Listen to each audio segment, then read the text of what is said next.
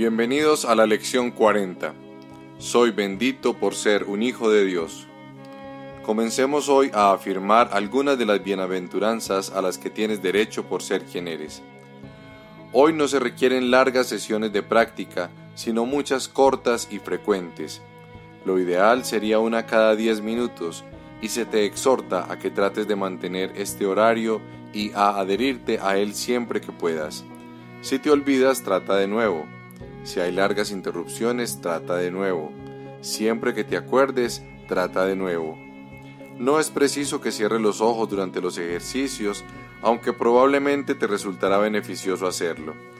Mas puede que durante el día te encuentres en situaciones en las que no puedas cerrar los ojos. No obstante, no dejes de hacer la sesión por eso. Puedes practicar muy bien en cualquier circunstancia si realmente deseas hacerlo. Los ejercicios de hoy no requieren ningún esfuerzo ni mucho tiempo.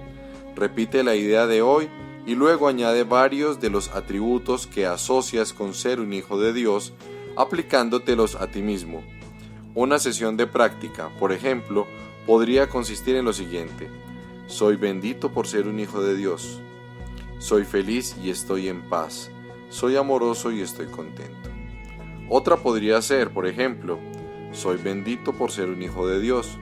Estoy calmado y sereno. Me siento seguro y confiado.